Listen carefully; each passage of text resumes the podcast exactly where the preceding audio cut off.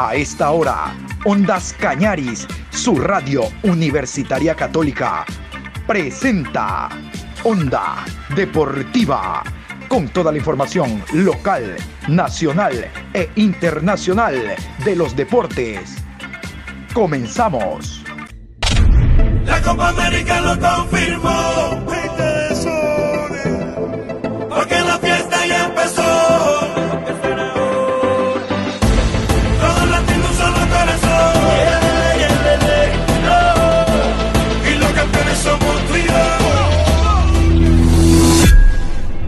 ¿Qué tal? ¿Cómo le va? Buen día, Patricio San Martín. Saludos cordiales a los oyentes de Ondas Cañaris, su radio universitaria católica. Aquí estamos este miércoles. Hoy es un día de miércoles 7, programa 770 a lo largo de este día. Aquí estamos con abundante información, como siempre. Vamos a dedicarnos esta mañana al tema relacionado con Copa América porque la noche de ayer se jugó ya el segundo partido de Copa América y ya tenemos finalistas. Ya tenemos los dos finalistas que el próximo día sábado, a partir de las 19 horas, jugarán la gran final de la Copa América. Argentina con la victoria ante la selección colombiana entonces jugará el próximo día sábado a las 19 horas la gran final. Brasil, Brasil, Brasil, ante la selección argentina. Se nota que quiero que gane Brasil. Brasil, Argentina, 19 horas. Final de la Copa América como tenían previsto los organizadores. El primero del grupo B contra el primero del grupo A. En buen romance estamos hablando de las dos mejores selecciones de América. Onda Deportiva. A propósito del tema Copa América, vamos a continuar en el mismo, pero hablando del fútbol ecuatoriano. Les cuento, ustedes conocen de que la selección de Ecuador arribó, los jugadores que actúan a nivel internacional ni siquiera tuvieron la oportunidad de eh, quedarse en el país, sino que inmediatamente hicieron escala, algunos a México, otros a Portugal, uno a España, es decir, se repartieron a sus ligas para realizar los trabajos de pretemporada y presentarse para chequeos médicos. No arribó el técnico Gustavo Alfaro. Les cuento, recién la próxima semana va a haber una reunión entre los miembros de la Comisión de Fútbol, entiendo que el directorio de la Federación Ecuatoriana, para conocer el informe que después de todo torneo tiene que presentar el director técnico, en general la unidad técnica, en base a cómo se desarrolló el mismo. Al margen de los resultados que todos sabemos fueron desastrosos, un fracaso, el rendimiento y el, análisis individual de los jugadores es lo que se analiza. No estamos para nada de acuerdo en que tenga que dejar el cargo el técnico Gustavo Alfaro, para nada. Es el momento de corregir. En este año, recuerden, en septiembre se jugarán tres fechas, en octubre tres fechas y en noviembre dos. Luego volvemos en el mes de enero. Hay una base con el cual el técnico ha trabajado.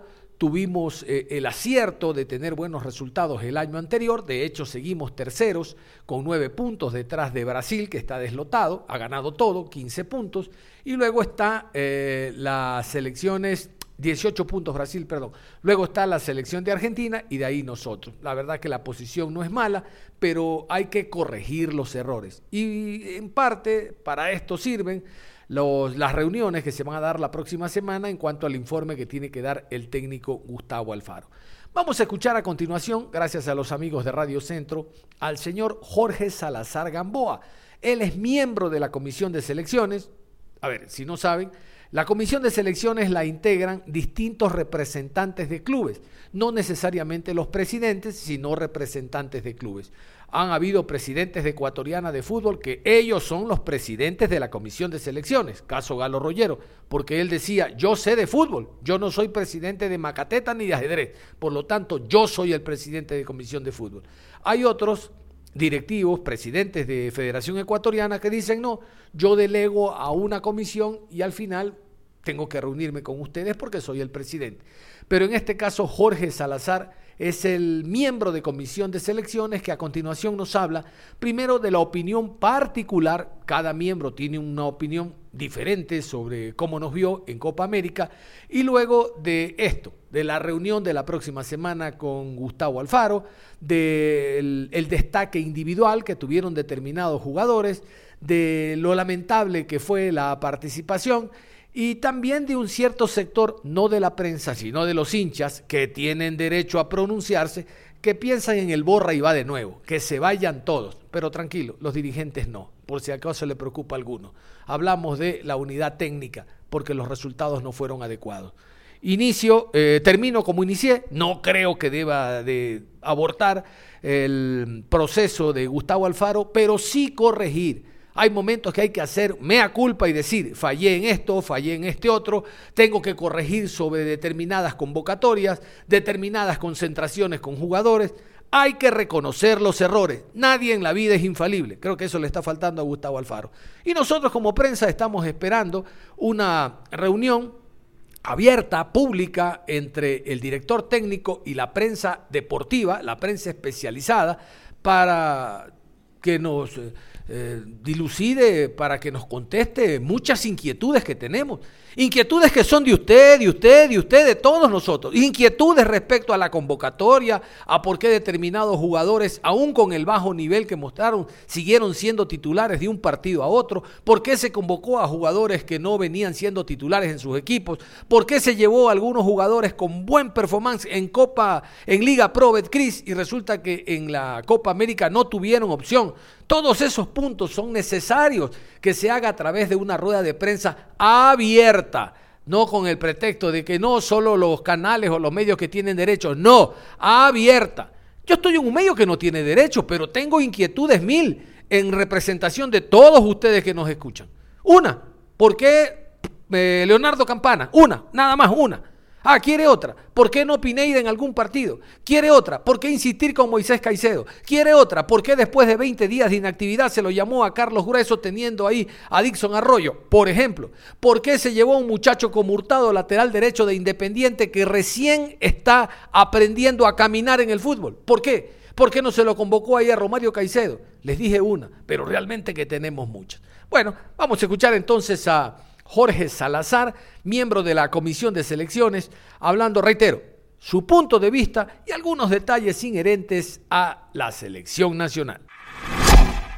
Eh, nuestra participación en la Copa América eh, no fue lo que queríamos, teniendo como base el inicio de eliminatorias donde vimos a una, a una selección que nos hacía soñar bueno, ya en la Copa América el asunto se de otra manera.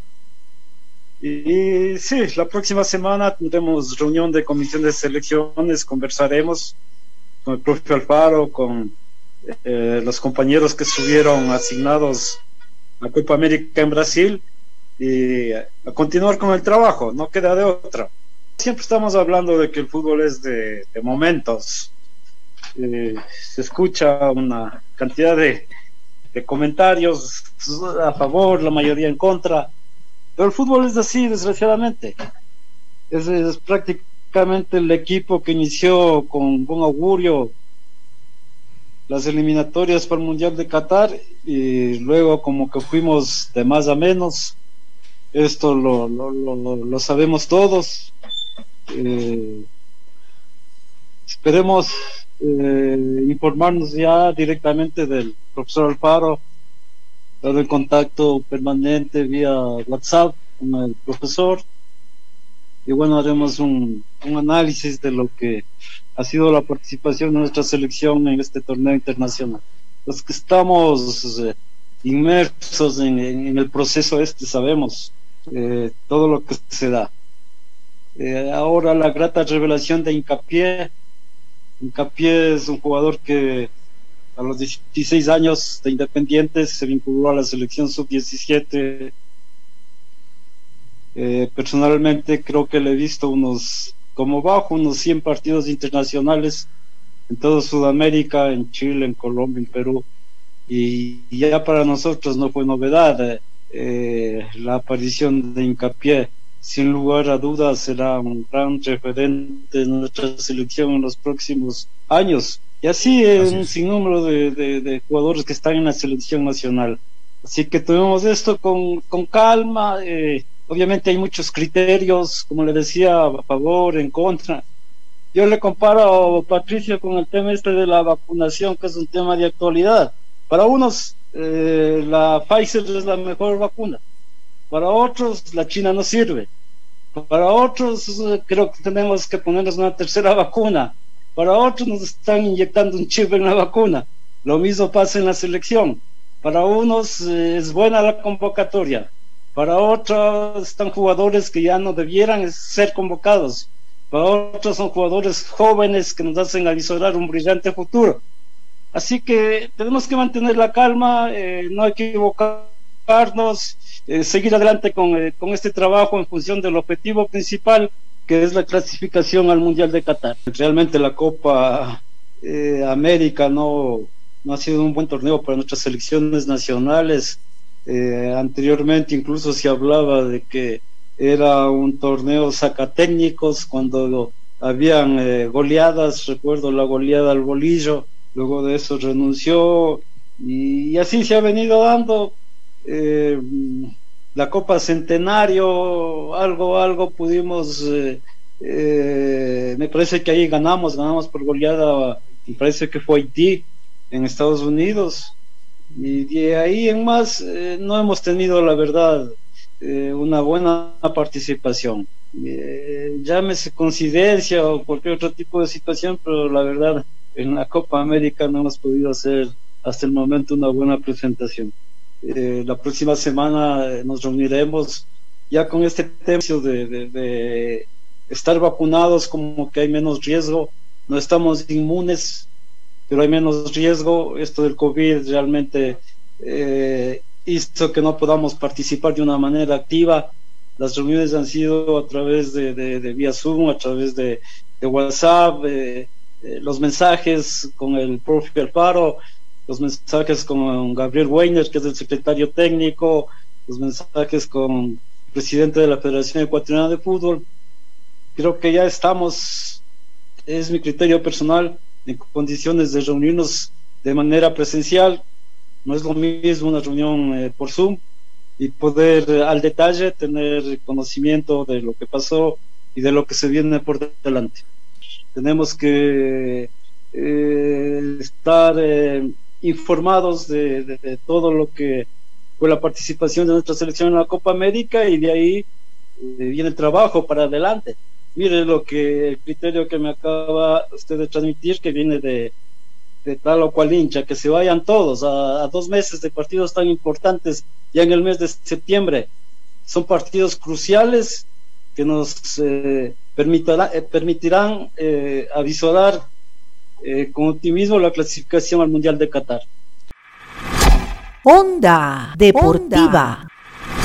Y a propósito del tema selección, Vamos a escuchar a Guillermo Sanguinetti, director técnico uruguayo, actualmente se desempeña como estratega del Deportivo Cuenca. ¿Quién mejor que él para hablar del el nivel que mostró la selección ecuatoriana en Copa América? En general, hablando de lo que ha significado hasta, hasta el momento este torneo, hemos tocado temas del Deportivo Cuenca. Les pongo a consideración de ustedes esta nota en la cual participamos con el Topo Sanguinetti. Un poco lo que lo que es también este, la eliminatoria. Hay, hay partidos donde fueron muy parejos. Eh, creo que Ecuador mereció mejor, mejor suerte porque creo que, hizo muy buenos partidos, pero no se le dieron algunos resultados que, se, le ponía, se le podían haber dado. Pero ¿cómo la ve a la, a la selección argentina ya en, en el modelo que tiene? Tiene los jugadores, pero no tiene el nivel eh, de, conjunto, la identificación. Y Messi hace mucho y está haciendo mucho ahora porque Messi realmente está haciendo una buena Copa América a diferencia del anterior. ¿Cuál es su consejo?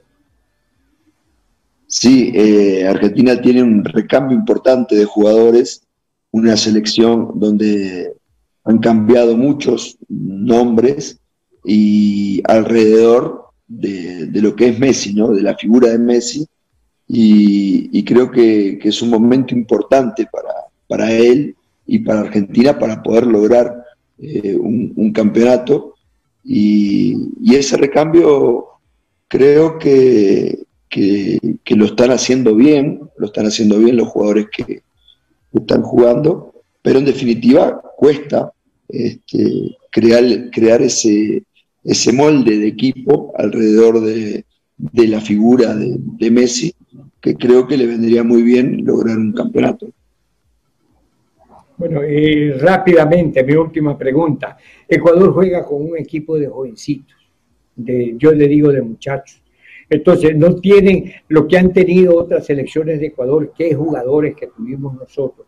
Perdíamos los partidos, perdimos en Copa América hasta la manera de caminar y todo, pero llegamos a tres mundiales, pero con jugadores ya hechos. Ahora jugamos con jugadores en medio camino. No, y, algunos de ellos, o la mayoría de ellos, sin ritmo, porque allá en los equipos que están no juegan. No, entonces eso nos pasa una cosa eh, terrible de que nosotros comenzamos bien y ahora no, no estamos 100% eh, anotándola, venimos sin ganar partidos hace rato. ¿Qué solución le daría usted a la selección ecuatoriana de? No, yo creo que eh, sí es verdad de, la selección joven, eh, de un proceso de selección que, tuvo Ecuador a nivel juvenil muy bueno, eh, que necesita también de, ese, de esa cantidad de partidos para, para poder tener esa, esa experiencia. Yo creo que Ecuador tuvo eh, el problema de que, erró goles en momentos claves donde pudo haber logrado mejores resultados. Y bueno, creo que los goles es algo muy importante en el fútbol y, eso es una de las cosas que, le cuesta eh, más a los equipos, el hecho de no encontrar eso, ese caudal de goles que te dé la posibilidad de, ganar partidos. Para seguir el hilo de la Copa América, profe, eh, ¿qué impresión le quedó de su selección? La, selección uruguaya lamentablemente quedó eliminada. La participación, se pudo hacer más. Eh, y de ahí mismo la, la, siguiente pregunta, ¿cómo ve el proceso del profe Tavares? ¿Tal vez sea hora de cambiar o lo ideal sería que se mantenga hasta el final de las eliminatorias? Eh, bueno, el, proceso de, selección de Uruguay ha sido un proceso importante, un proceso largo, donde se tuvo una, continuidad de, trabajo y que, también eh, ha sufrido en el correr de los años eh, cambios en, generaciones de futbolistas, producto de, también de, un trabajo a, nivel de selección juveniles eh, que, va todo de la misma mano.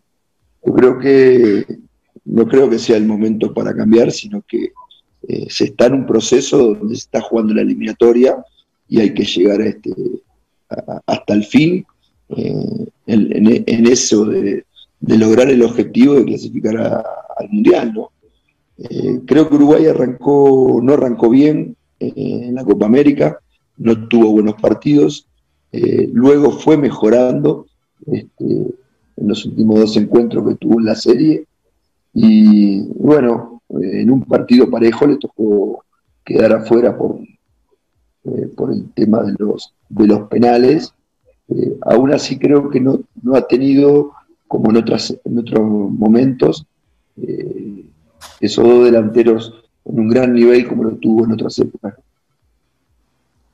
Profe, de pronto con los jugadores que tiene la selección uruguaya da para tener otro estilo de juego. ¿No cree que tal vez ya está un poco desgastado lo, del maestro Tavares. Hay entrenadores eh, que tienen mucho conocimiento, ustedes, muchos entrenadores uruguayos que podrían con esa clase de jugadores tener un juego distinto con la selección uruguaya.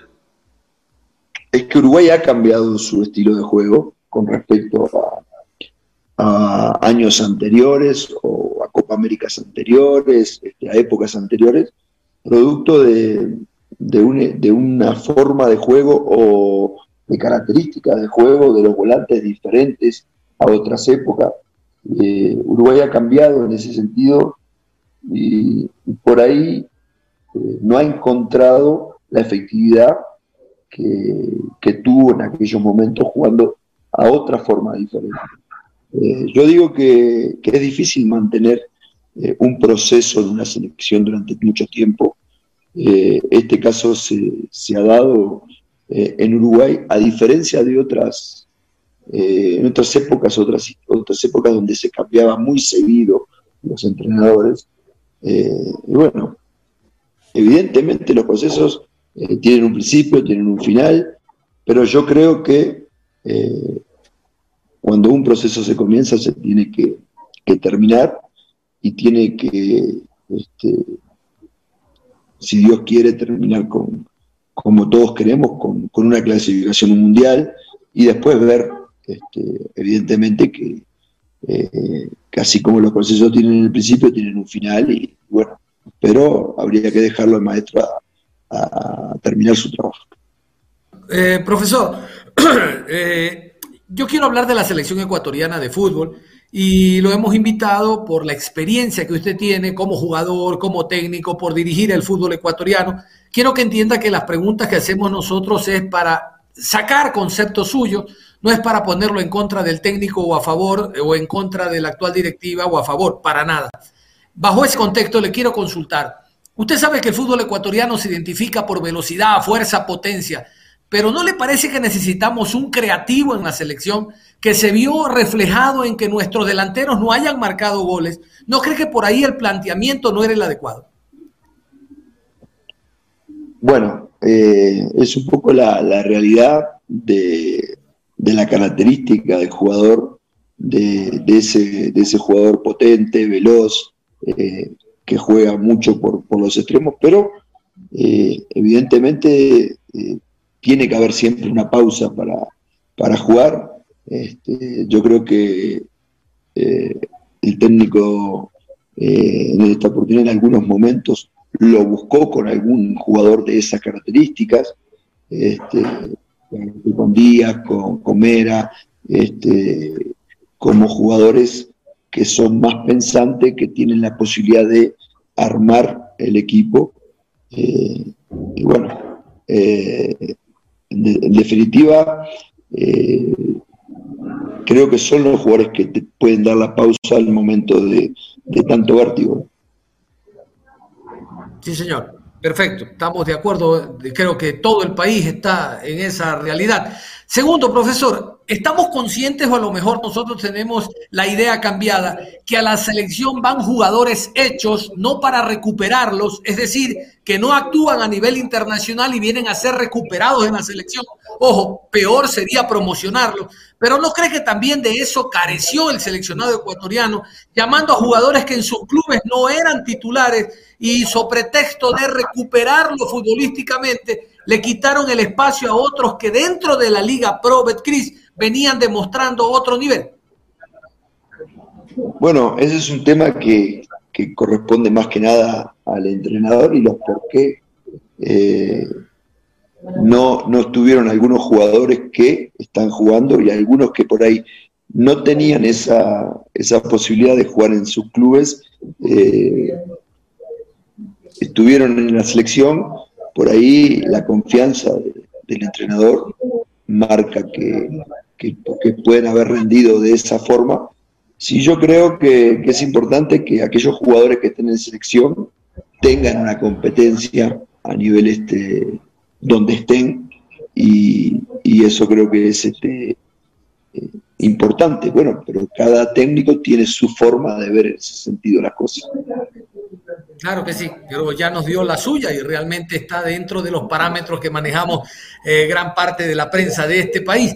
Finalmente, ¿usted cree que una selección necesita de una nacionalidad en específica? Ejemplo, los ecuatorianos seleccionados deben ser necesariamente ecuatorianos Digo esto porque los naturalizados, siendo ecuatorianos por precisamente naturalización, tendrían el mismo derecho. O sea, aquí no creo que es importante saber el himno o quién fue el indio Atahualpa, sino las características que tiene ese jugador extranjero para aplicarlas a la selección. ¿A dónde va mi pregunta? Eh, veo que otros países, eh, a nivel de Europa incluso, juegan con naturalizados, pero parecería ser que en nuestro país eso es una afrenta. ¿Qué opinión tiene usted de los naturalizados en una selección?